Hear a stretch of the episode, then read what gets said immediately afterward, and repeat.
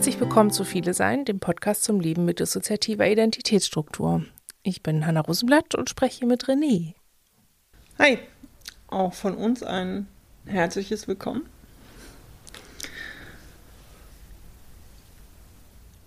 Panikattacken. genau, jetzt gerade nicht, aber die letzte Woche sehr, sehr viele. Und Panikattacken sind das eine. Mm, Scham darüber haben, dass wir sie haben, das andere. Und daraus dachten wir, machen wir heute das Thema. Ja. Das können wir gerne tun. Ich muss gleich mal zu Anfang fragen, was das eigentlich ist. Also was, wie sich Panikattacken für euch anfühlen. Wie, woran merkt ihr, dass ihr eine habt? Weißt du was? Ich glaube, ich habe das gar nicht. Ja, das ist eine gute Frage, weil wir oft feststellen, dass ähm, wir Panikattacken anders empfinden, als sie meistens. Äh, also bei uns sind die nicht mit, also wir bemerken das nicht anhand von Herzrasen, Herzklopfen, Drehschwindel oder vielen körperlichen Symptomen. Bei uns ist das eher ein sehr hm, psychischer Zustand. Wir bemerken, dass das unser Denken sich dann sehr verengt.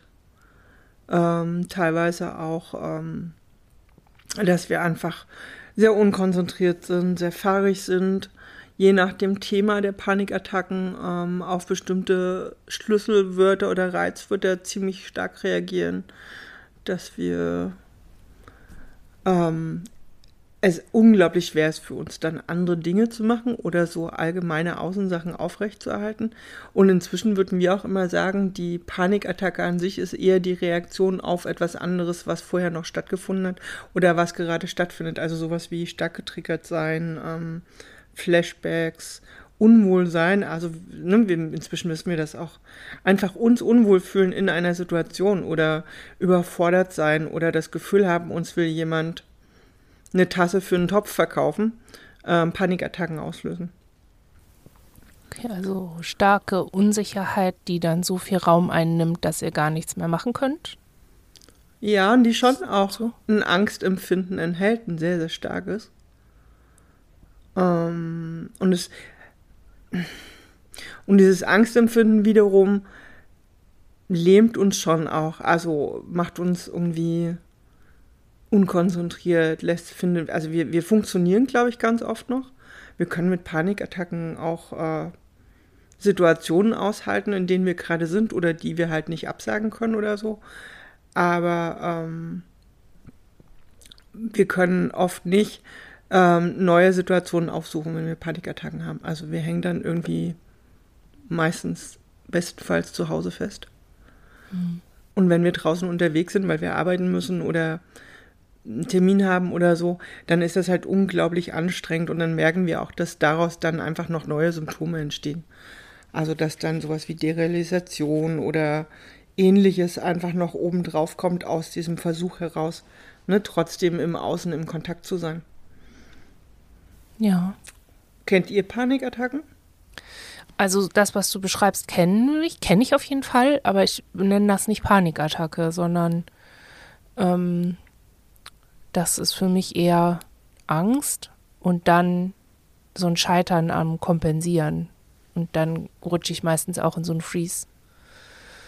So einen geistigen Freeze, dass ich dann weder dieses unangenehme Gefühl verlassen, noch in was Neues reingehen kann, sondern dass ich da so richtig so uh, drin bin und das dann, also, ja, ich nenne das irgendwie in der Angst eingefroren als so Panikattacke, Angstattacke. Das klingt irgendwie eher so wie, es überfällt einen und dann ist man ausgenockt, so ungefähr, wegen mhm. Attacke. Mhm. Und ich habe das, wenn, wenn mich eine Angst oder eine Panik wirklich überfällt, dann ist die Kompensation, also wenn es Panik ist, ist die Kompensation immer eher Rennen. Also ich bin, ich gehöre zu denen, die dann weglaufen, wirklich. Mhm.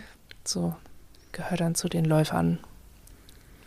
Also ja, dieses wenn ich dann eingefroren bin, dann könnte ich nicht noch irgendwie arbeiten oder irgendwie. Äh, dann würde ich auch nicht sagen von mir, ich wäre unkonzentriert, sondern ähm, ich wäre voll konzentriert und zwar aufs Leiden und auf das Gefühl, aber nicht noch irgendwie groß auf andere Sachen. Wo ich, wobei ich auch sagen muss, dass es bei uns auch lange nicht mehr so doll. Also irgendwie sind wir emotional, psychisch ein bisschen flexibler geworden. Dadurch verfängt es sich dann nicht so. Ne? Früher hatte ich immer das Gefühl, es rastet so ein. So wie so ein Zahnrad, das in ein mhm. anderes eingreift und dann ist man in dieser Spur und kommt nicht mehr weg. Und jetzt ist es eher so, als wenn wir kurz einrasten, aber auch die nächste Weiche nehmen können, wenn wir sie erkennen. Mhm. Und so. das genau können wir nicht. Also wir haben, wir hatten früher, hätte ich gesagt, bestand unser Alltag aus 70 Prozent äh, immer mit Angst leben. Vielleicht manchmal auch 80 oder 90 Prozent. Und das ist heute so nicht mehr. Also das. Mhm. Aber wenn wir Phasen haben und das halt auch über Tage anhält, von daher stimmt das Panikattacke. Ich glaube, an der Stelle, wir haben, glaube ich, irgendwann Begriffe übernommen von außen, wo gesagt wurde, ach, du hast Panikattacken. Weißt du, und dann haben wir irgendwann gesagt, ah, ich habe Panikattacken, weil wir den Eindruck hatten, die Menschen haben zumindest dann eine Idee, was mhm. wir gerade mhm. haben. Ja. So. Ich war dann auch mal sehr erstaunt, als mir andere ihre Panikattacken beschrieben haben, weil ich dachte, ach, okay, nee, so ist das bei mir gar nicht. Deswegen, ähm, ja, der Begriff ist vielleicht okay. nicht mal richtig. Also, also, und ihr habt aber noch keinen anderen so gefunden oder euch ausgedacht oder so, sondern, okay, der passt einigermaßen, gibt eine Idee, es geht um Angst. Ja. Nehmen wir so. Ah, ja. Mhm. Ja. Ähm, ihr hattet gesagt, ihr wollt über Scham sprechen, die, die irgendwie damit zu aufkommt. Wie, ja. Wie kommt das? Also. Wie die Scham entsteht? Ja, und aber auch, wie jetzt gerade das Thema dazu gekommen ist. Also, ich habe mich gefragt, oh nein, wurden sie beschämt dafür und jetzt ist das irgendwie Thema oder ähm, so hat es einen aktuellen Auslöser oder? Also wir haben gerade, äh, wir haben aktuell massive Probleme mit Angstzuständen oder Panikattacken, wie man immer das jetzt auch nennt, und auch mit Scham. Mm. Und wir uns ist gestern sehr klar geworden, dass die Scham daran sogar gerade das viel problematischere ist. Und ähm, dann hat es angefangen, uns wirklich zu beschäftigen, dass wir aus einer Scham heraus zum Beispiel sehr selten darüber reden, wie es uns geht. Ähm, Gerade in Momenten, wo wir aber vielleicht äh, Unterstützung bräuchten oder jemand, der das versteht oder äh, jemand, der sagt, hey komm, hilft dir, wenn wir jetzt gerade einfach mal, keine Ahnung, zehn Minuten telefonieren, weißt du? Mhm. Mm, und dann, ähm, ich finde Scham an sich eine sehr abstrakte Beschreibung von etwas. Ähm, und habe aber gemerkt, ich glaube, an der Stelle empfinde ich ganz, ganz viel Scham. Und es ist keine Scham, die ich habe, weil ich die angemessen finde, sondern ich glaube, es ist eine Scham, die ähm, aus früheren Erfahrungen resultiert und die daraus dann einen sehr, sehr perfiden Kreislauf machen. Mhm.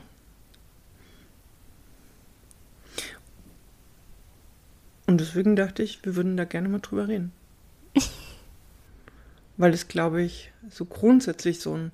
Also es gibt ja dieses sowieso bestehende Thema Scham über dissoziative oder PDBS-Symptomatik so im Außen. Also wir kennen das jedenfalls als Thema. Und das eine ist für uns aber so dieses Kopfding, uns damit auseinanderzusetzen, ja, sowas gibt es und hm, wie geht man da jetzt gut mit um oder was macht man da jetzt mit? Oder aber diese Scham wirklich zu empfinden in der Situation, wo wir eigentlich auch was bräuchten. Und ich glaube, da kommt übrigens auch die Scham her.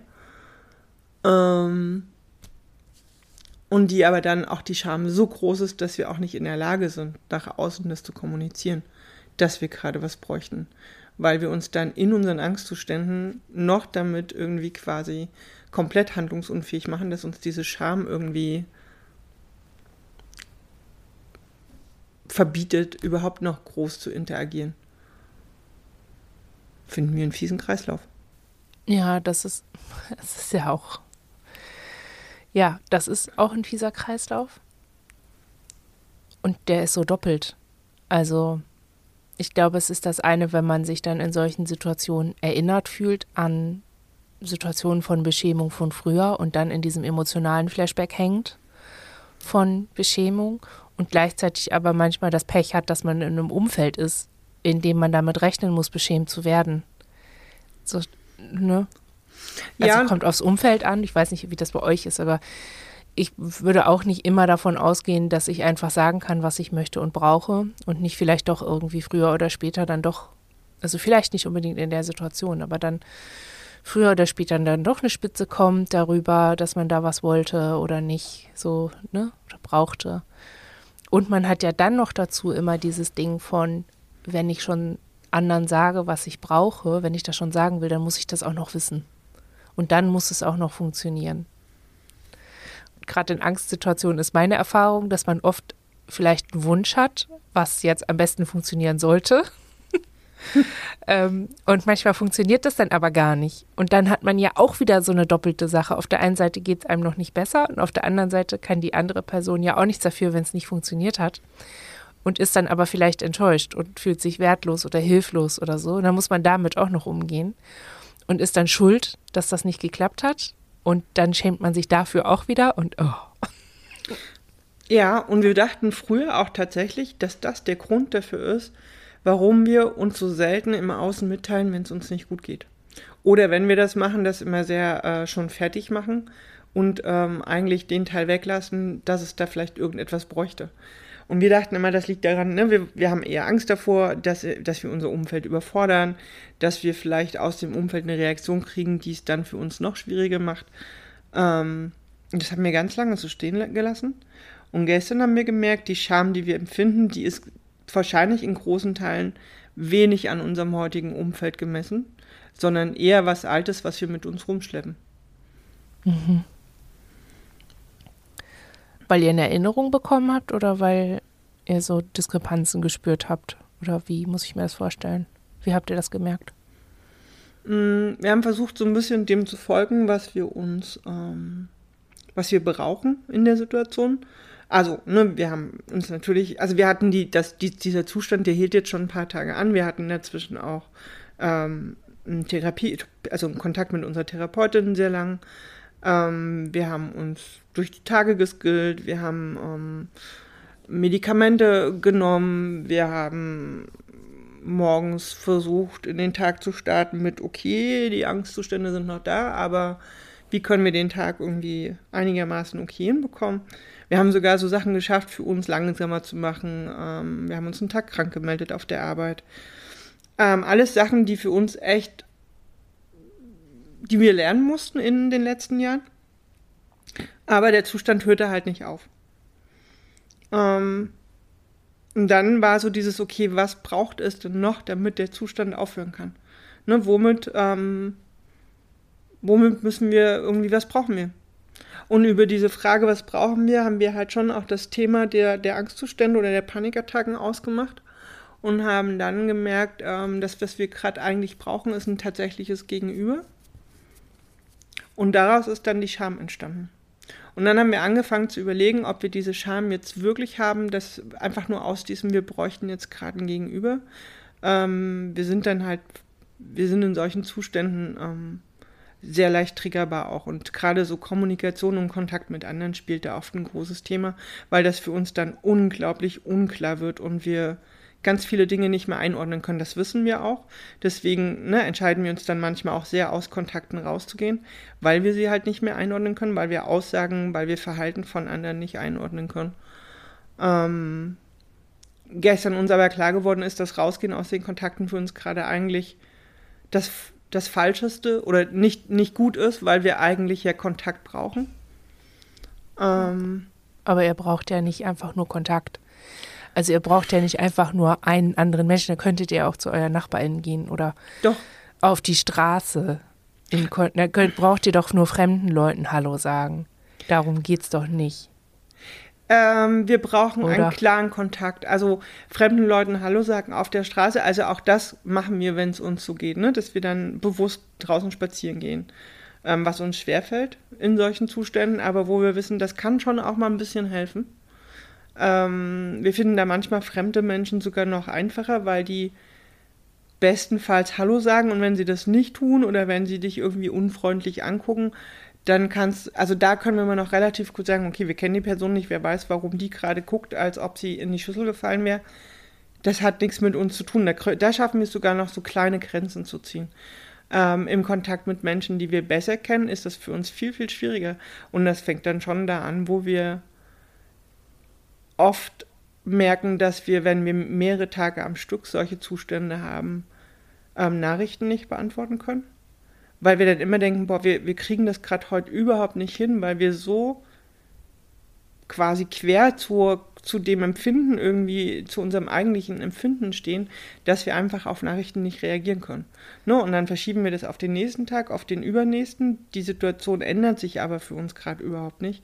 Und statt dann zu schreiben, hey, es tut mir leid, ich kann dir gerade nicht antworten, weil ich seit drei Tagen Angstzustände habe, wo vermutlich manche Menschen sagen würden, aha, okay, andere sagen würden, oh krass, kann ich gut verstehen manche vielleicht das sagen würden, will ich gar nicht wissen, aber das, ne, aber das, wir tun das nicht. Wir teilen das nicht mit, sondern für uns wird die Situation noch schlimmer, weil wir das nicht mitteilen und einfach aus den Kontakten rausgehen, irgendwann merken, wir finden das schwierig, weil wir das Gefühl haben, wir, wir können das irgendwann auch nicht mehr erklären. Und zusätzlich den Druck haben, dass die andere Person, die vielleicht seit Tagen auf eine Antwort von uns wartet, eher im Unverständnis ankommt, weil sie nicht versteht, warum wir uns nicht melden. Okay, also ihr habt dann gleich drei Konflikte und zwei von denen sind imaginiert oder vorweggenommen. Die sind auf eine gewisse Art vorweggenommen. Ja. Ja. Und natürlich ist das dann die nächste unsichere Situation. Mhm. Also da das mhm. ist ja dann irgendwie auch klar, dass die allgemeine Angst nicht weniger werden kann. Genau. Okay, Ach, schwierig. Ja. No, und die Scham stattdessen aber steigt, weil so, und wenn wir dann denken, okay, komm, wir, wir, Person A, B, da rufen wir jetzt einfach an. Und wenn die rangeht, dann können wir auch sagen, du hör zu, es tut mir voll leid. Ich habe das nicht auf die Reihe gekriegt. Ich habe Angstzustände seit fünf Tagen. Ja, die geht dann aber nicht ans Telefon. Und das ist dann so ein richtig fieser Kreislauf. Die, das, ne, es gibt x Gründe, warum Menschen einfach mal nicht ans Telefon gehen. Aber für uns geht es damit dann, ähm, es wird einfach unglaublich schwer weil wir dann schon an dem Punkt sind, versuchen wir jetzt eine zweite Person anzurufen oder lassen wir das lieber. Dann gibt es immer noch das Umfeld, das aus eigenen Gründen vielleicht gerade nicht erreichbar ist, nicht antwortet, sich nicht meldet. Ähm, und daraus entsteht für uns was und das gipfelt für uns tatsächlich in einem unglaublichen Schamgefühl, wo wir uns sehr sicher sind, dass das ein altes Gefühl ist. Aber ähm, es ist uns, glaube ich, das erste Mal so klar geworden. Weil die Scham selber findet halt jetzt statt, selbst wenn sie äh, uns früher quasi mitgegeben wurde. Weißt du, was ich meine? Hm. Ich würde gerade gerne noch einmal, also kurz den Schritt zurück machen, weil ich, also ich habe so zwischendrin so ein paar Fragezeichen gehabt. Mhm. Ähm, weil du gesagt hast, die Scham steigt und ich frage mich gerade, warum? Was ist der Auslöser? Ist das einfach die Reaktion oder ist das einfach eure so ein Weiterläufer und so ein eigener Faden aus der Annahme, wenn ihr euch nicht meldet bei anderen Leuten, dann seid ihr gleich unten durch. Und dann müsst ihr euch erklären und also oder brecht Erwartungen oder so, weil Scham hat ja immer was damit zu tun, dass Erwartungen nicht erfüllt werden oder dass man das Gefühl hat, man wird den Erwartungen anderer nicht gerecht. Und ich frage mich gerade, ist das so ein Punkt? Ist das sowas, der dann bei euch angeht oder ist das sowas, was dann angetickt wird und entsprechende Situationen von früher auslöst. Und dann kommt dieses Ding von Missinterpretation rein und ihr kommt dann nicht wieder raus. Mm, ich glaube, es ist. Also triggert ihr euch selbst vielleicht? Mit der mm. Annahme, ihr könntet die Erwartungen anderer enttäuschen und dann gerade in so einer Situation und dann batsch ist der nächste Faden auf? Ich glaube, es ist beides. Ähm, wir sind geübt da drin, in solchen Situationen Gedanken da sehr aufzupassen, ne? dass wir uns nicht in so unendlichen Gedankenspiralen verlieren, ähm, sondern auch zu sagen, okay, komm, wir halten das hier gerade mal aus und ähm, das wird sich irgendwie klären lassen. Oder wir können nachfragen, wenn wir mit der Person telefonieren oder wenn wir die das nächste Mal sehen oder so. Und trotzdem spielt es eine Rolle dass wir trotzdem diese Angst dann nicht loswerden, dass die Person, ähm, mhm. ne, dass dieser Kontakt jetzt quasi geendet ist, weil wir irgendwie was nicht, nicht erfüllen konnten oder uns schon wieder, also das kommt dann ja hinten drauf, dass wir das jetzt nicht nur einmal im Leben haben, sondern eben dann doch immer wieder. Und gerade auch in den letzten, im letzten Jahr nach der Chemo einfach das für uns neu wieder ein größeres Thema geworden ist. Ähm und das andere ist, glaube ich, dass wir in eine Schieflage geraten, die wir selber gerade nicht auflösen können. Und das macht bei uns Scham. Wie so ein Schiff, weißt du, das irgendwie. Aber was ist denn die Schieflage? Ähm, ich glaube, Eure das Unpässlichkeit zu dem Zeitpunkt oder wie? Nee, das, und das ist der Punkt, den du gerade meintest, dass sich da wieder was nochmal, also dass sich da was nächstes auftut und ein neuer Trigger ähm, im Grunde genommen ähm, die nächste, das nächste Ding da drin auslöst. Und das macht dann noch mehr Schieflage. Also unser Versuch, was zu verändern. Macht es nicht besser. Oder Genau. verändert es nicht zum Besseren. Genau. Okay. Und manchmal versuchen wir uns dann damit abzulenken, dass wir denken, okay, jetzt gerade ist die Situation so. Hm. Das müssen wir versuchen, das können wir nur versuchen, so nach und nach äh, ein bisschen aufzulösen. Was wäre eigentlich, was müsste anders sein, damit wir in so einer Situation besser ähm, aufgefangen werden oder ne, ein besseres ähm, Netz hätten von Dingen, wo wir sagen können, okay, die können wir tun, die helfen. Also wir haben zum Beispiel eine Freundin, da wissen wir, äh, wenn wir die anrufen, selbst wenn die nicht kann, die geht ran. Und wenn sie nur 30 Sekunden sagen kann, es tut mir leid, ich kann gerade nicht telefonieren, aber ich habe gesehen, dass du anrufst und deswegen bin ich rangegangen. Das ist so ein bisschen unser Notfallkontakt für solche Situationen. Das haben wir dann gestern irgendwann auch gemacht. Und äh, es war gestern auch so ein Tag, wo sie wirklich nur sagen konnte, hallo, ich habe euch gesehen, ihr seid da, ich bin da, ich kann nur nicht telefonieren. Und das hilft so einen Moment. Und wir wissen, ne, es gibt noch andere Sachen. Und das, und wir merken aber da drin ist dieses Schamvolle, weißt du, weil wir das, ähm, Wollt ihr gesehen werden wollt dann? Oder? Weil wir es tatsächlich brauchen. Und es, das ist, glaube ich, so was, einfach was zu brauchen, macht einfach, glaube ich, per se Schamgefühle, jedenfalls bei uns. Kennt ihr das, ja, frag. Also, ich glaube, so, so, ne, also das eine ist so dieses recht Spezielle, was jetzt gerade für uns ähm, so äh, auch akut war oder ist, aber so grundsätzlich dieses ähm, mit Symptomen kämpfen oder mit dem Umgang mit Symptomen sich abzumühen und da drin so eine Scham auch zu empfinden, kennt ihr das gar nicht?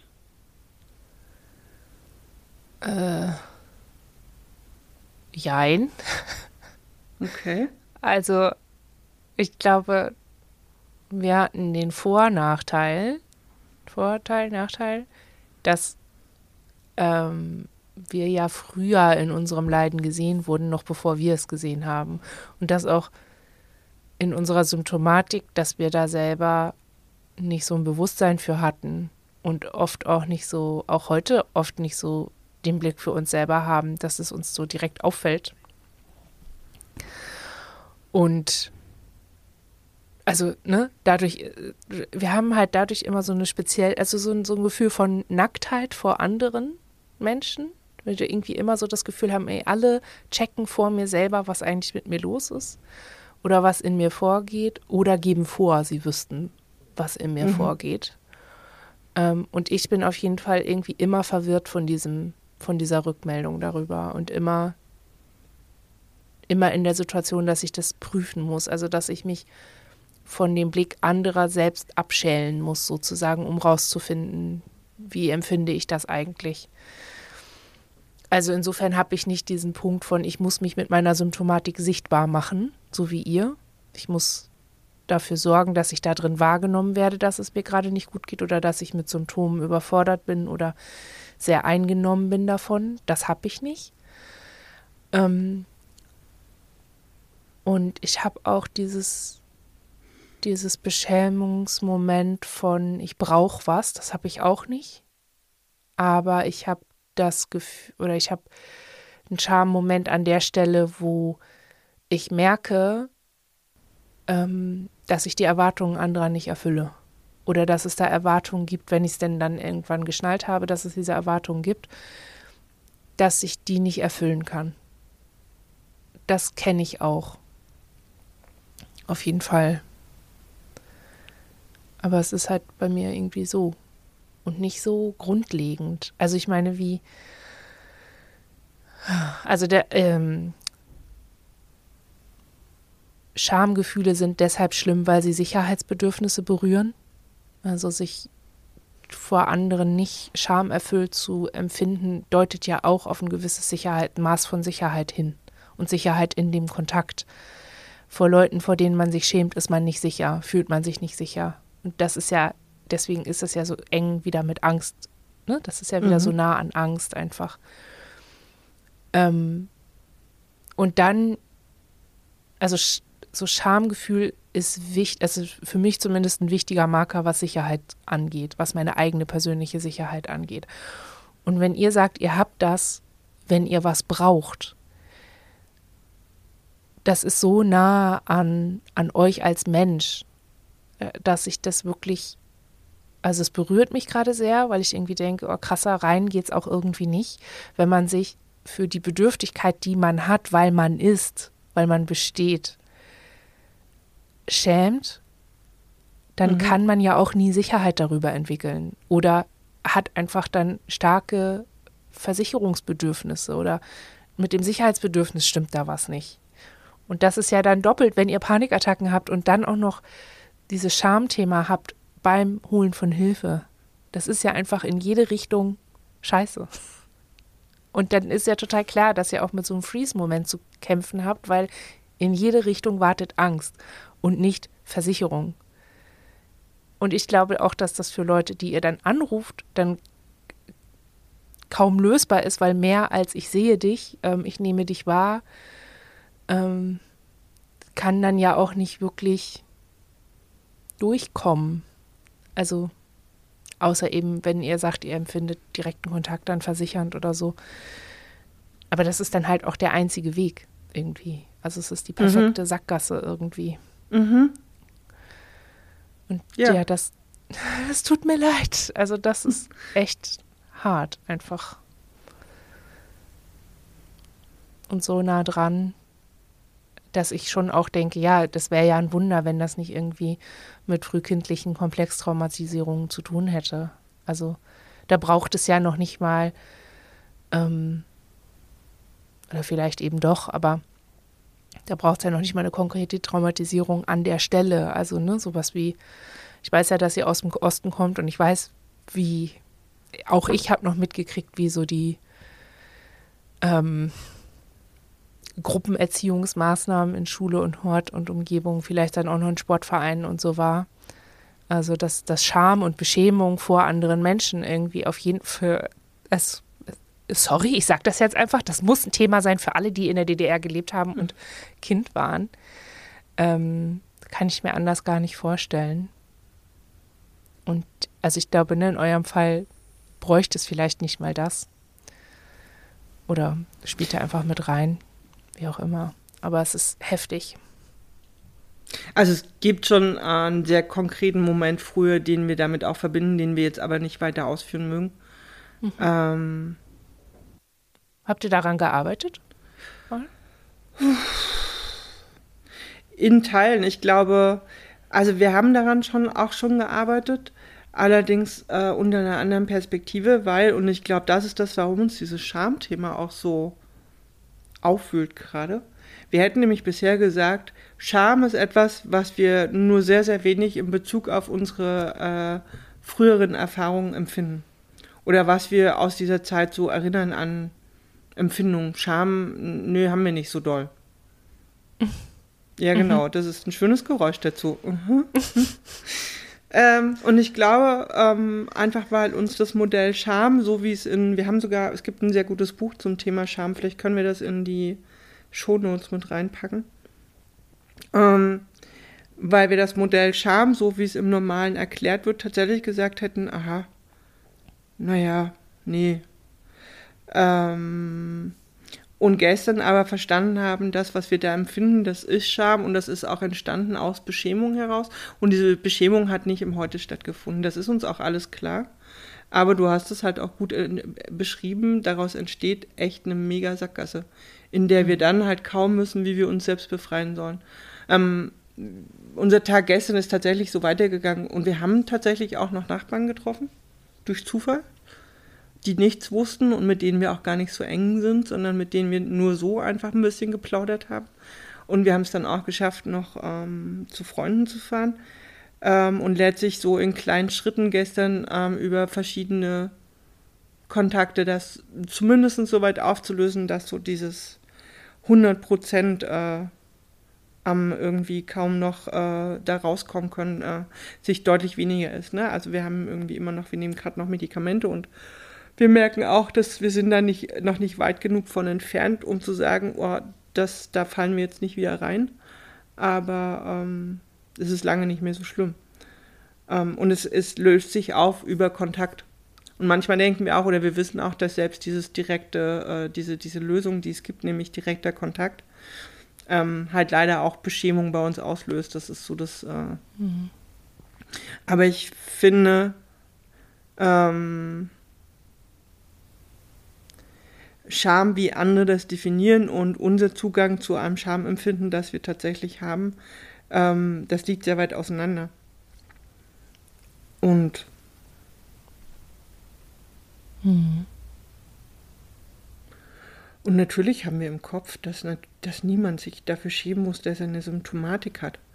Aber das hilft dann halt ja. halt nicht, ne? Also. Ja, und das ist ja auch meistens nicht das, was, worum es bei der Scham eigentlich wirklich geht. Also wenn ich jetzt mal das Alter hm, weiter aufziehe, ne, so, also so Scham für Symptomatik, was sind denn Symptome? Was als Symptom bezeichnet wird, ist ja häufig ein Kompensationsversuch bei einem Problem.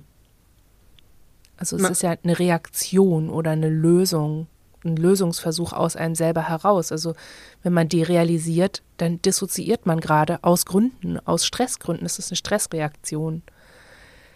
Und das ist nicht steuerbar. Also kein Symptom ist so wirklich steuerbar, gehe ich von aus, weil hm, also meine Haltung zu Symptomen jeder Art, jeder Krankheit ist irgendwo, dass man versucht, einen Fehler zu kompensieren, einen Defekt zu kompensieren oder eine, eine Herausforderung, die nicht anders lösbar ist, zu kompensieren. Und das gehört ja zum Leben dazu. Also ist jedes Symptom, sei das eine Erkältung, also ganz, ne, dass man sich ständig in die Nase putzen muss, hat ja auch was damit zu tun, dass der Körper da gerade versucht, irgendwas auszuschwemmen und rauszuholen aus dem Körper. Und wie soll das machen? Also äh, vor die Wahl gestellt, was soll er denn tun? Also äh, einmal alles in einem Schwung husten, das geht über die Kapazitäten des Körpers hinaus. Und gar nicht ist auch keine Option. Also was soll er machen? Welchem, äh, ne, das, den Idealschnupfen den gibt es nicht, weil der Idealschnupfen der wäre, den es gar nicht gibt. Und so denke ich das eben auch in Bezug auf Psychosymptome.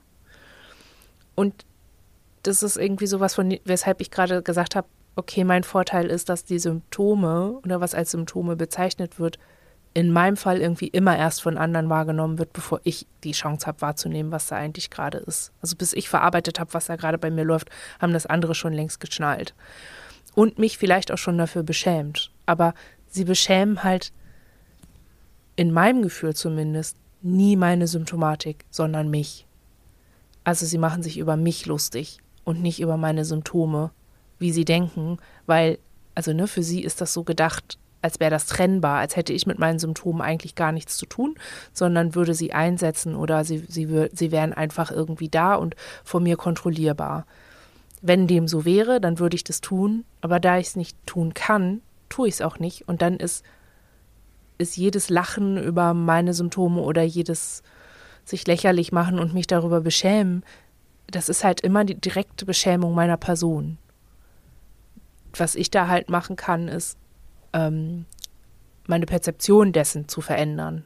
Also, dass ich irgendwie mich daran erinnere, dass andere Menschen meine Symptomatik nicht als etwas mir zugehöriges erleben und einordnen und also nicht wissen, dass sie mich damit verletzen unbedingt, dass ihnen das in der Situation nicht so bewusst ist.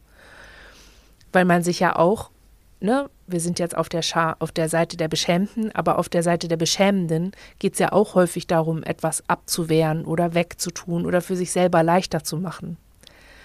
Und ich muss dann halt immer gucken, okay, bin ich hier in einer sozialen Situation, in der ich nicht sicher bin, weil ich beschämt werde, oder bin ich in einer sozialen Situation, in der mich zu beschämen die beste Option ist für die andere Person, mit einem schwierigen eigenen Gefühl umzugehen, Oder ist es imaginiert? Also setze ich etwas voraus, eine Haltung von meinem Gegenüber voraus, weil ich in einer Traumalogik gerade festhänge.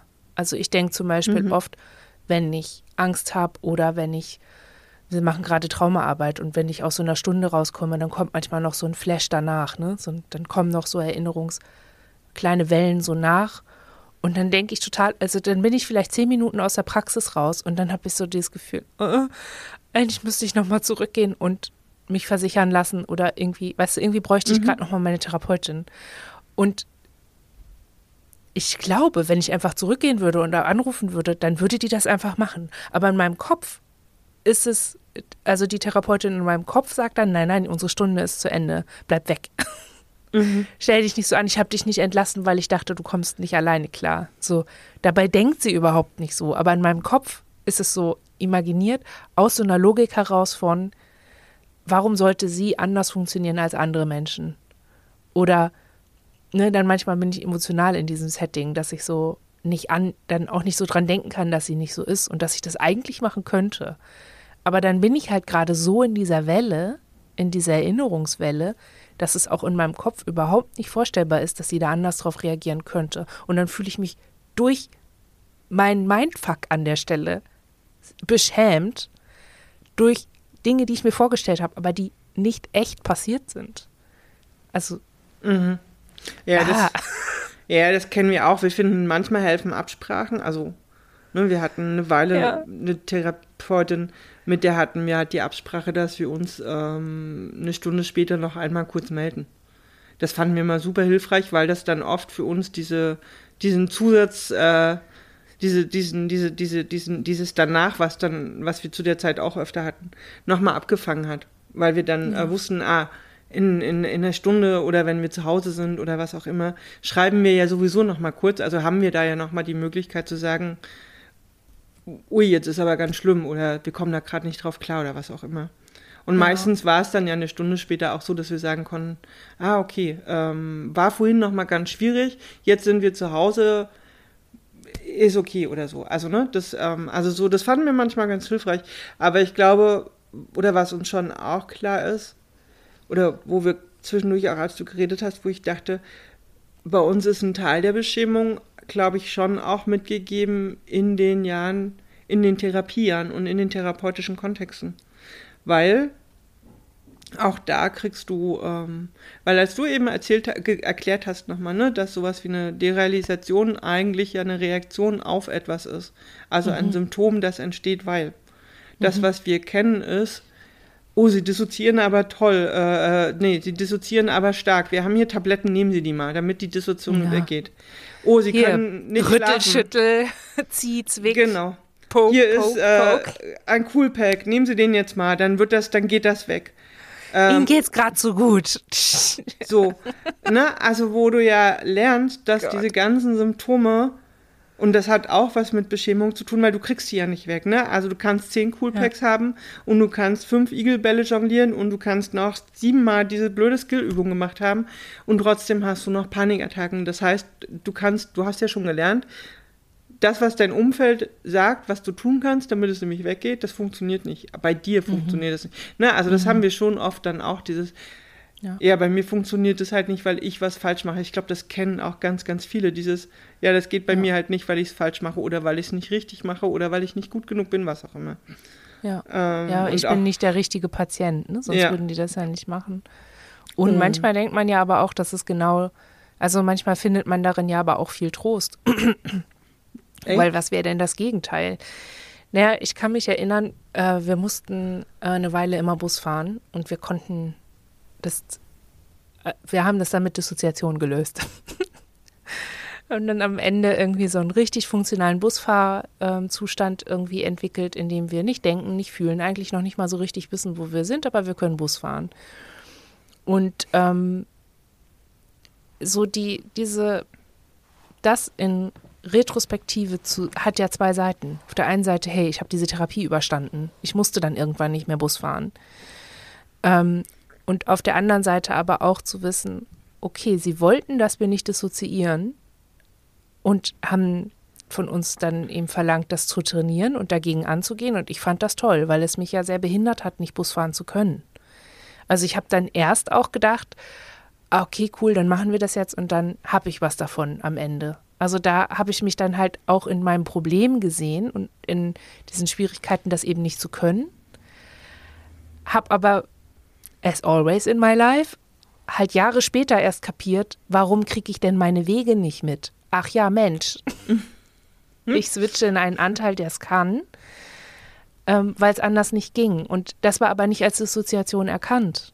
Also, ne, da, da gibt es ja dann auch wieder dieses, dieses diesen Bias, bestimmte Dissoziation ist scheiße, weiß ich nicht, Selbstverletzung und es nicht mitkriegen, das ist böse, böse, böse, das machen wir nicht. Ähm, aber wenn sie eine gute, brave Patientin sind, die irgendwie Auto fahren kann, die Bus fahren kann, die in einer Gruppe sitzen kann, ohne durchzuchillen, das ist, was wir wollen. Und ähm, ne, wir wollen, dass sie in, so in Kontakt mit Leuten gehen, egal was das mit ihnen macht, bla bla. Also mhm. es gibt ja, da, da kann man ja nicht anders sagen als, okay, ähm, gerade in so Kliniken oder so, schrabbelt man schon immer, glaube ich, so ein bisschen daran entlang, dass es gewünschte und erlaubte Dissoziation ist und dass es dann zufällig die, die angepasst, angepasstes Funktionieren im Klinikalltag bedeutet und auch an die Therapie zum Beispiel bedeutet. Also ne, eine gute Patientin zu sein, ist eigentlich, eigentlich sollten sich TherapeutInnen das nicht wünschen. Das ist ja eigentlich der Albtraum. Wenn sie eine Patientin haben oder einen Patienten, der sie eigentlich gar nicht braucht, der ja super klarkommt und super geheilt ist, ja, dann braucht man die Therapie gar nicht machen. Und dann gibt es eben diese ungewünschte Therapie, die dann eben die Anpassung zerstört. Und ich glaube, das ist tatsächlich was, worüber ganz wenig gesprochen wird, weil es ja eh schon so wenig Behandlungsplätze gibt für Dissoziation. Aber man muss das einfach festhalten. Jede jede Traumatherapie mit einem unhinterfragt eingebauten DBT-Ansatz oder Verhaltenstherapie-Ansatz, der davon ausgeht, dass Therapie äh, Dissoziation abtherapiert und mh, mm, ja anders umtrainiert werden kann, das ist einfach, das muss immer in Kombination mit anderen Sachen passieren. Das geht nicht, kann man nicht, unko nicht unkommentiert und nicht unkritisiert einfach stehen lassen. Und irgendwie denken, ja, passt schon. Weil dieses Schamelement, ne, von diesem, ich bin keine gute Patientin, das zieht man ja immer mit. Das nimmt man ja irgendwie immer mit und das verdeckt ja dann auch andere Dinge. Zum Beispiel eben Kernthema, ich bin der schlechteste, verdorbenste Mensch auf dieser Welt und was mir passiert ist, kann, also das, das gehört einfach dazu. Ich habe es einfach nicht verdient, unter Menschen zu sein. Ich bin einfach nicht genug. Das baut ja alles mit in diese Schamgefühle rein. Das, da, da, und da kommt man nicht dran, wenn man sich als Patientin schon ungenügend fühlt, weil man nicht alle, äh, weil man die Aufnahmekriterien gar nicht alle erfüllt oder weil man nicht jede Therapie mit Bravour abschließt oder irgendwie so. Weißt du, wie ich meine? Ja, oder weil man offensichtlich nicht in der Lage ist, die Skills, die man doch jetzt äh, in einem großen äh, Korb in die Hand gedrückt gekriegt hat, so zu nutzen, dass sie dann auch funktionieren. Ja. Ich, wir waren mal in der Klinik, das war ganz am Anfang. Und das schleppen wir schon auch immer noch mit uns rum. Da, ähm, wir waren zu der Zeit hochdissoziativ, wie überraschend. Und dann haben die da in der Klinik irgendwann uns ein Medikament auf den Tisch gestellt und gesagt, so, äh, wir haben noch eine Patientin gerade hier im Haus, die nimmt das auch. Äh, bei der funktioniert das, die verletzt sich jetzt gar nicht mehr selber. Ähm, wir wollen, dass du das auch mal nimmst. Wir haben das auch genommen, wir haben das dann drei Tage später hochpsychotisch abgesetzt, weil wir gesagt haben, also mm. Wir sehen hier lustige Sachen aus der Wand laufen. Ähm, wir haben das Zeug bis heute, wir wissen auch, wie das Medikament hieß. Wir haben das nie weggetan, weil wir irgendwie einen Beweis dafür brauchten, dass es Dinge gibt, wo man einfach auch Nein sagen muss. Also wo man mhm. auch, ne, auch Therapeuten und Ärzten gegenüber einfach sagen muss, nein, das nehme ich nicht mehr weiter, auf gar keinen Fall.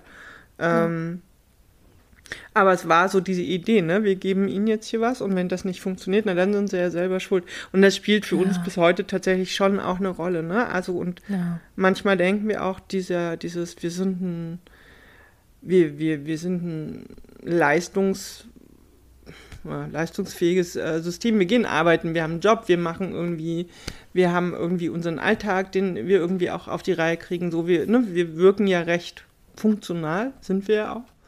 Und das ist auch gut. Und es gibt eine Menge Sachen, die können wir heute ganz anders, als wir die vielleicht vor zehn Jahren konnten. Ähm, und dann sitzen wir aber da drin und haben so Basic-Symptome, weißt du, die uns in, die, in, in den Wahnsinn treiben und denen wir uns komplett ausgeliefert fühlen. Ja. Und ich glaube schon, dass da manchmal eine Rolle spielt, dass halt niemand kommt und sagt, "Ah, sie sind traumatisiert und sie haben uns gerade geschafft, wenigstens drei ihrer Empfindungen zu beschreiben. Ähm, wir finden, sie brauchen jetzt menschliche Zuwendungen, Sicherheit, äh, Gewissheit, ähm, ein Raum, der ruhig ist und der äh, Grenzen anbietet, die äh, sie dann erstmal benutzen können. Sondern gesagt wird, hier sind Medikamente, hier ist die Skillliste und hier ist noch eine Imaginationsübung. Machen Sie das mal alles. Wie Ihnen Äh, geht es nicht besser. Äh, könntet ihr das aushalten, wenn dann wirklich jemand käme und euch das so vorsetzt? Sie haben das und das Symptom. Also einfach so, der euch an. Also dann nehmen wir jetzt mal an, ich, ich komme jetzt einfach zu euch nach Hause oder ich, ich wäre Ärztin, Arzt, äh, käme zu euch nach Hause, ihr seid schon seit zwei Tagen in so einer, in so einer Starre, in dieser Angststarre und kommt irgendwie nicht klar und ich komme und sage, ah, du brauchst jetzt das und das, weil du ein komplex traumatisierter Mensch bist. Könntet ihr das wirklich einfach so, also oder wäre da nicht auch ein bisschen Misstrauen oder Ich glaube, dass wir inzwischen, also dass wir heute das durchaus aushalten würden, ähm, dass es uns, es würde uns sicherlich auch auf eine bestimmte Art misstrauisch machen, aber ähm, ich glaube, wir sind mittlerweile auch sehr klar damit, was wir eigentlich brauchen. Und vielleicht ist es das auch, was uns mehr Scham empfinden lässt, weil wir, wir haben früher verzweifelt versucht, Skilllisten abzuarbeiten. Wirklich verzweifelt und haben dann oft ne, genau diese Verzweiflung am Ende gehabt, dass es eben nicht funktioniert. Es, es, ne, es funktioniert ja manchmal auch. Es gibt auch Tage, da wissen wir die drei Skills und dann kommen wir irgendwie, können wir uns da selber auch gut helfen oder so. Aber eben für diese Tage oder für diese Zeiten, wo es eben nicht funktioniert und wo es nicht hilft. Und wo du auch nach einem einstündigen Telefonat mit der Therapeutin auflegst und zehn Minuten später wieder zitternd in der Küche auf dem Fußboden sitzt, ne? Und keinen Zentimeter weitergekommen bist. Ähm, ich glaube, an solchen Tagen, wir würden das, glaube ich, gern mal ausprobieren. Also, weißt du, was ich meine? Weil Ja. ich kann es mir vorstellen, weil wir eben klarer haben, es gibt Momente da drin und ich finde das auch, wenn wir in Ruhe drüber nachdenken, finden wir das auch nicht verwunderlich. Es handelt sich um sogenannte Man-Made-Trauma, weißt du? So, und dass für uns äh, zwischenmenschlicher Kontakt dann auch heute in unserer Symptomatik eine große Rolle spielt. Wenn wir ruhig sind und wenn wir uns gerade nicht angewiesen fühlen auf irgendwas, empfinden wir bei diesem darüber nachdenken auch keine tiefe Scham. Aber in der Situation, wo wir merken, wir brauchen jetzt eigentlich nur einen Menschen, der vor uns steht und der mit uns in Kontakt geht in der Situation, ähm, haben wir die Scham halt. Weil wir finden, ja, da haben wir auch quasi im therapeutischen Kontext, glaube ich, oft genug die Erfahrung gemacht, nee, nee, nee, da kommt ja keiner und sagt, hier, guck mal, das ist ein Raum, ich glaube, in dem könntest du dich gerade relativ gewiss fühlen. Der hat vielleicht so ein bisschen was, was gerade für dich hilfreich sein könnte. Setz dich doch mal hier hin, ich, mal- ich setze mich dazu, ich lese dir jetzt mal eine Runde aus einem Buch vor. Oder wir gucken einfach zusammen stur zehn Minuten Fernsehen und dann können wir ja mal gucken, ob wir es schaffen, miteinander ein bisschen über Gott und die Welt plaudernd drei Schritte zu laufen. Und dann gucken wir mal, ob du schaffst, wieder mehr hier im Heute anzukommen. Weißt du? ja. Etwas, was wir uns halt manchmal einfach tatsächlich selber nicht, nicht können, weil wir umgeben sind von, vom alten Zeug, was wir nicht einfach beiseite stellen können. Ja. Aber ich denke irgendwie auch gerade so bei der Schilderung hat jemand aus dem Innen so vermittelt, äh, dass die andere Person dann halt voll viel Macht hat über euch in der Situation, weil ihr ohne gar nicht könnt oder zumindest empfindet, dass ihr ohne anderen Kontakt gar nicht könnt, gar nichts könnt. Und hatte irgendwie so, ja, eigentlich will sie doch dann älter. Ähm, Ist, hat das was? Hat das sowas von nee. ähm, Nee, wir- nee. Kontakt? Jein, also ja, das ist auch ein Charme, also das ist auch was, was scha- Scham, schambehaftet ist, dass das sowas hat von Fürsorge. Ähm, und wir nun früh gelernt haben, ne, das gibt's für uns nicht und das sollten wir uns auch nicht wünschen. Das ist aus verschiedenen Gründen nicht sinnvoll. Und da muss man sich ja auch mit abfinden. Aber ähm, warum wir es tatsächlich uns wünschen oder warum wir wissen, dass wir es brauchen, ist wirklich dieses, wenn wir so verfangen sind in, in alten Sachen, finden wir in uns selber kein Regulativ mehr. Und das ist auch, das, also wir sagen es an der Stelle einmal klar, wir gehen davon aus, dass das gewollt war früher. Dass wir uns an diesen, ne, dass wir uns in Situationen nicht selber regulieren können. Das ist so zugebaut worden, dass das äh, ineinander greift, ne? dass der Versuch, keine Ahnung, einen Schritt zur Seite zu treten, damit belegt ist, dass das einfach das nächste nach sich zieht und so. Deswegen wissen wir, dass wir tatsächlich ein bisschen angewiesen sind auf ein Außen in solchen Situationen. Ja. Aber und ist es, also warum ist das, hm, oder warum, hm, warte mal kurz, muss kurz ja. überlegen, ob warum die richtige Frage ist.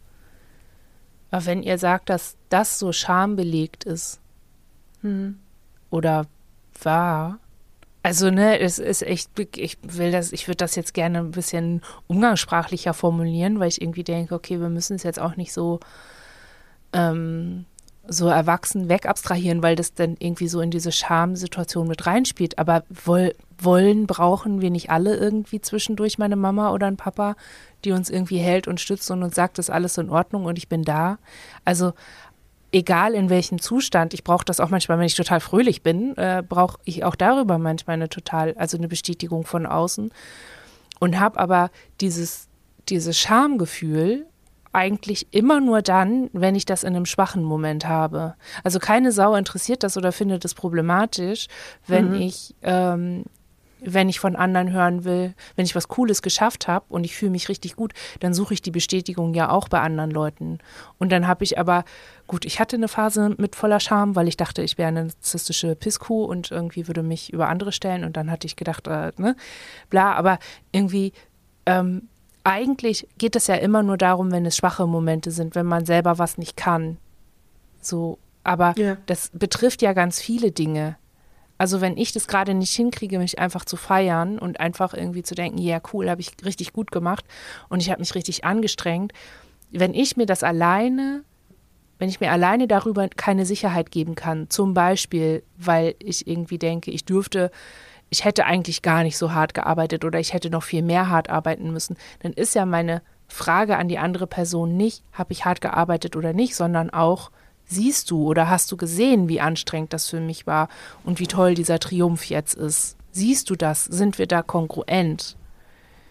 Und das ist das, was, was wir vorhin mit dieser Macht über dich meinen, weil du ja dann auf diese Person nicht nur zugehst mit oder nur den, den Kontakt wünschst mit so einem Gedanken von, jetzt das Regulativ von außen, jetzt jemand, der hier so ein bisschen die Fäden in die Hand nimmt und mich versichert, sondern dann ist ja auch dieses, dann ist ja auch der Wunsch danach, darin gesehen zu werden, dass es gerade eine unsichere Situation ist. Aber ist es nicht merkwürdig, dass das immer bei solchen Sachen ist? Ja, das ist, glaube ich, so merkwürdig, wie es auch und ich meine, das ist dann recht breit, ne? Ich glaube, dass irgendwie jemand sagt, hey, das ist ja hier dein Abschluss, lass uns das zusammen feiern. Das ist relativ normal. Die guten Dinge, die feiert man schon mal eher. Ich glaube, da gibt es dann eher dieses, wenn dir das Umfeld fällt und die Menschen fehlen, die auch die guten Dinge mit dir feiern.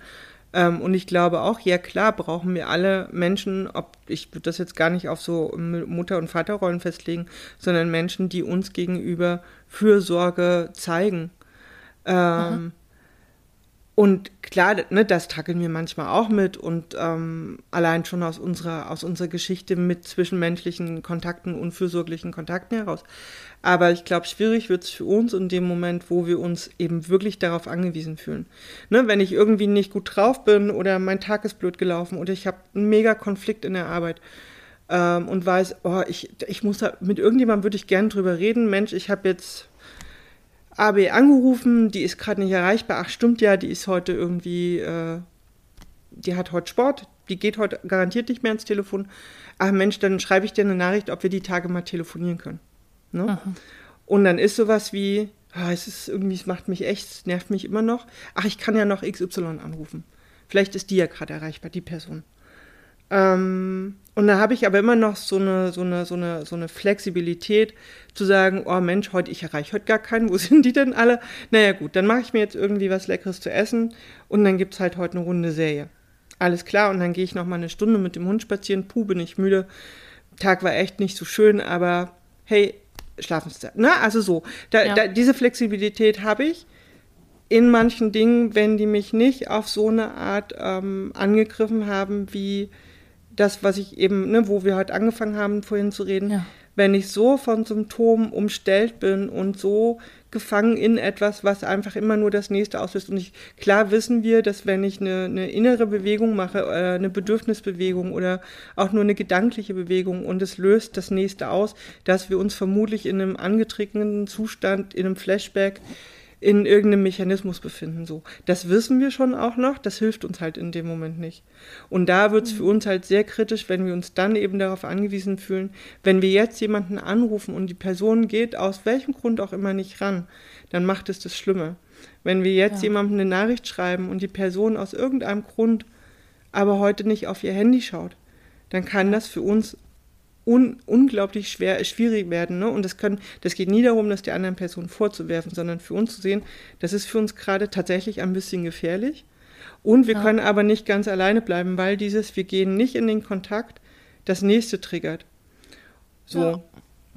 Und, Und klar, das heißt dann halt, ist. dass ihr ein Riesennetz braucht dann, ne? Also ihr bräuchtet dann im Grunde ein, ein so ein Kon Kontaktnetz aus mindestens 20, 25 Leuten, die ihr der Reihe nach anrufen könnt, weil wie hoch ist die Wahrscheinlichkeit, dass von 20 Leuten niemand rangehen kann? Genau, und das, genau, und das ist der Gedanke dann zu sagen, und warum haben wir das nicht? Weil wenn ich es aufschreiben würde, würden mir 20 Menschen einfallen, mit denen ich in irgendeiner Form in meinem Alltag im Kontakt bin. Und warum kann ich die aber nicht anrufen? Die kann ich nicht anrufen, weil davon höchstens fünf Menschen, vielleicht auch acht Menschen darum wissen, dass ich immer noch akut mit Traumasymptomen kämpfe. Mhm. Und ähm, von denen wiederum weiß ich aber vielleicht sind zwei oder drei, die würde ich vielleicht gerade auch nicht anrufen, weil ich wiederum von deren aktueller Situation weiß und weiß, hey, den muss ich jetzt nicht meinen Kram auch noch irgendwie rüberwerfen. Manchmal sind das aber genau die, die dann aber da sind, ne? Die, wo du ah. denkst, äh, die strackeln selber gerade. Das sind dann die, die dann irgendwie eine Stunde am Telefon hängen und immer sagen, boah, ich höre dir zu, es tut mir leid, ich kann gerade selber nicht gut, aber red weiter, ich bin da. So, ne, das finde ich dann auch oft krass. Mhm. Aber ähm, diese anderen zehn da auf der Liste, die wissen es nicht. Und da, und da, das ist so ein Moment, und da sind wir gestern so ein bisschen, glaube ich, überhaupt an diesem Thema angekommen, weil ich dachte, ja, warum wissen die das nicht? Weil ich das schwierig finde zu erzählen, weil es halt immer noch was Schambelastetes ist. No. Ach, ach, du hast da, ach so, ja. Nee, nee, das da ist okay, du kannst mich da schon. Ne, also da kommt ja. ja. diese, du kannst dich da schon bei mir melden und ich weiß genau, ja, im, ja, also im Leben never würde ich mich bei der Person dann melden. Ähm, und die ruft dich dann so, aber was das an. Angeht, ne? Genau, die rufen dich an, wenn sie Probleme haben. Entweder Richtig? das, ja, das ist das eine, oder aber die rufen dich an und fragen auch, hey, wie geht's dir denn? Und dann weißt uh. du so, du musst es jetzt entscheiden und sagst dann, boah, nö, alles, alles klar. Äh, Kino, ja klar, können wir gerne machen. Ja, ja, ja lass uns und und du sagst es nicht und du sagst es nicht, weil es halt irgendwie diesen es gibt für, also aus unserem Gefühl gibt es so eine so eine Stufe, über die wir nicht ja. drüber kommen, weil wir das Gefühl haben, genau, es gibt immer eine, also einen bestimmten Teil Menschen in unserem Umfeld und es hat nichts mit uns zu tun, das ist glaube ich einfach gesellschaftlich, das ist das das Umgehen anderer mit solchen Themen und da denken wir dann immer, ja, warum eigentlich? Also klar, wir können die nicht alle loswerden, die sind irgendwo äh, im Außen, die sind halt da, aber warum? Warum ist das, ne? Warum muss man sich dafür noch schämen? Weil wenn wir hier alle irgendwelche Dokus gucken, sagen immer alle, oh, ja, ja, das ist also echt schlimm, da, also da braucht es ja echt ganz, ganz viel. Und was sind die ja. immer alle mutig? Aber du weißt ja. genau, wenn du dann sagen würdest, ey, ich habe gerade, ne, so geht's mir gerade, du musst nichts tun. Geh einfach mit mhm. mir ins Kino und weiß ja. es, wisse, einfach nur dieses Wissen, nimm dieses Wissen einfach an, dass ich das jetzt erzähle. Das geht halt nicht. Ja. Das ist so ein bisschen so ein Aspekt, bei dem ich denke, boah, da haben wir es einfach richtig gemacht. Weil alle und alle, die mit uns zu tun haben, wissen, dass wir einen an der Klatsche haben und dass bei uns verschiedene Dinge einfach wirklich schwierig sind und alles ein bisschen anders, komisch, wie auch immer. Ähm, ja, einfach ja, dass wir mhm. belastet sind, dass wir Probleme haben, wie auch immer. Ähm, das heißt nicht, dass wir einen riesengroßen Kreis haben von Leuten, die uns akut helfen können. Gerade gerade jetzt merke ich das halt auch, dass ich doch mit dem, was ich gerade erinnere und womit ich gerade befasst bin, doch sehr, sehr alleine bin und das aber auch irgendwie genau gut finde, weil ich so das Gefühl habe, okay, die Belastung, die ich jetzt gerade habe, ist durch Erinnerung. Mhm. Die Belastung, die ich gerade empfinde, ist eine, die natürlich ist, die normal ist und die auch nicht pathologisch ist. In dem mhm. Sinne, ne? Also wenn ich, ich könnte zu, auch zu Fremden gehen und sagen, ich habe mich an was Blödes erinnert. Und jetzt bin ich irgendwie gerade noch so in dem Gefühl, ich brauche einen Scheibenwischer, lass woanders hingehen. Das ist was ganz anderes, als wenn ich sage, oh, ich weiß gar nicht warum, aber irgendwie bin ich heute so verdisst. Ne, dann, da, da ist ja auch die Hilflosigkeit auf der anderen Ebene, auf der Gegenseite irgendwie viel größer und die Unsicherheit, weil Dissoziation einfach entweder weiß man nicht, was es ist, oder man weiß nicht, wie es sich anfühlt, wenn man nicht selber betroffen ist. Und wenn man selber betroffen ist an der gleichen Stelle, dann weiß man auch nicht unbedingt, was dann am besten hilft oder wie man am besten unterstützen kann. Von daher habe ich jetzt gerade irgendwie so das Gefühl, okay, ich bin doch ganz schön, ganz schön verdeckt, ganz schön verdeckt und in mich, aber aus so einem Sicherheitsgefühl heraus von, okay, wenn ich doch nochmal Kontakt brauche, brauche ich nicht viel machen, um da rauszugehen.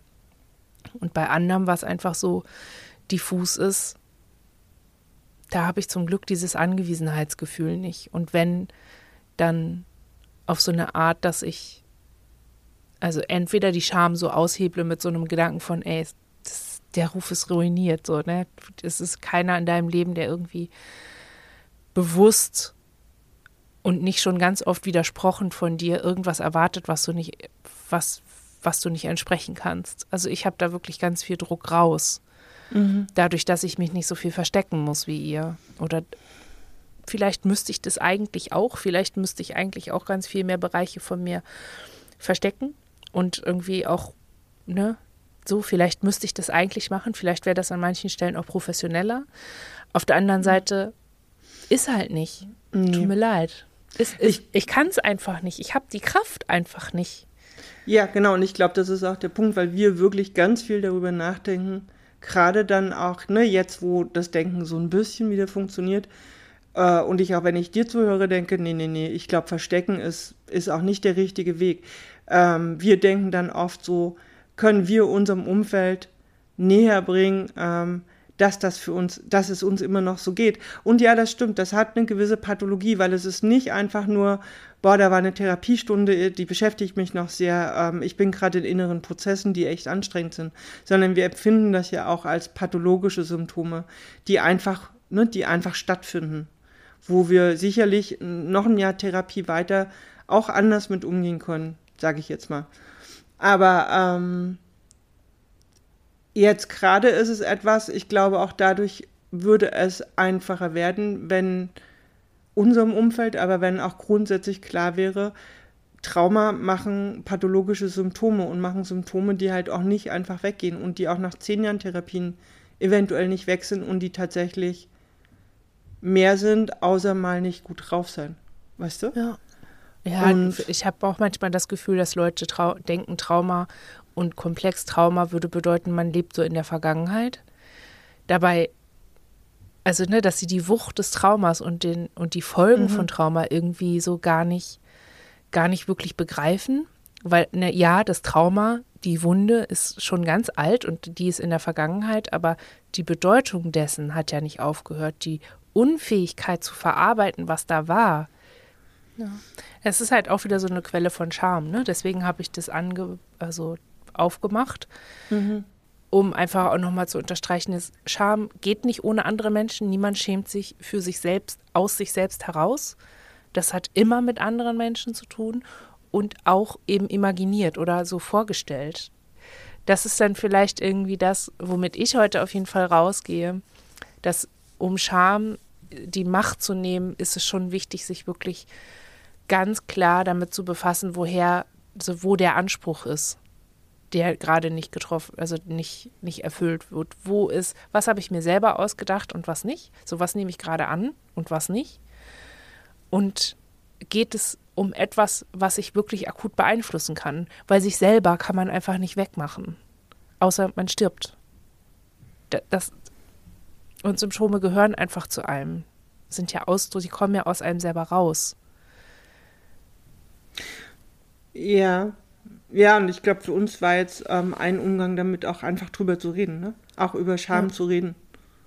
Und darüber, ja. dass wir so empfinden. Und es damit auch ein Stück weit, hm, na, wegmachen tut es nicht, aber.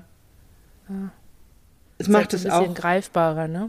Es macht es greifbarer und es nimmt, Scham hat ja immer was auch mit, mit ähm, damit zu tun, ne? also eigentlich zu verschwinden oder unsichtbarer zu werden, weil man, ja, und ich glaube, wenn man anfängt drüber zu reden, dann öffnet das das auch ein Stück weit und lässt, glaube ich, Scham doch schon zumindest kleiner werden oder ähm, gibt dem irgendwie noch so einen anderen, öffnet so eine Tür, die man vorher Ja. gar nicht so,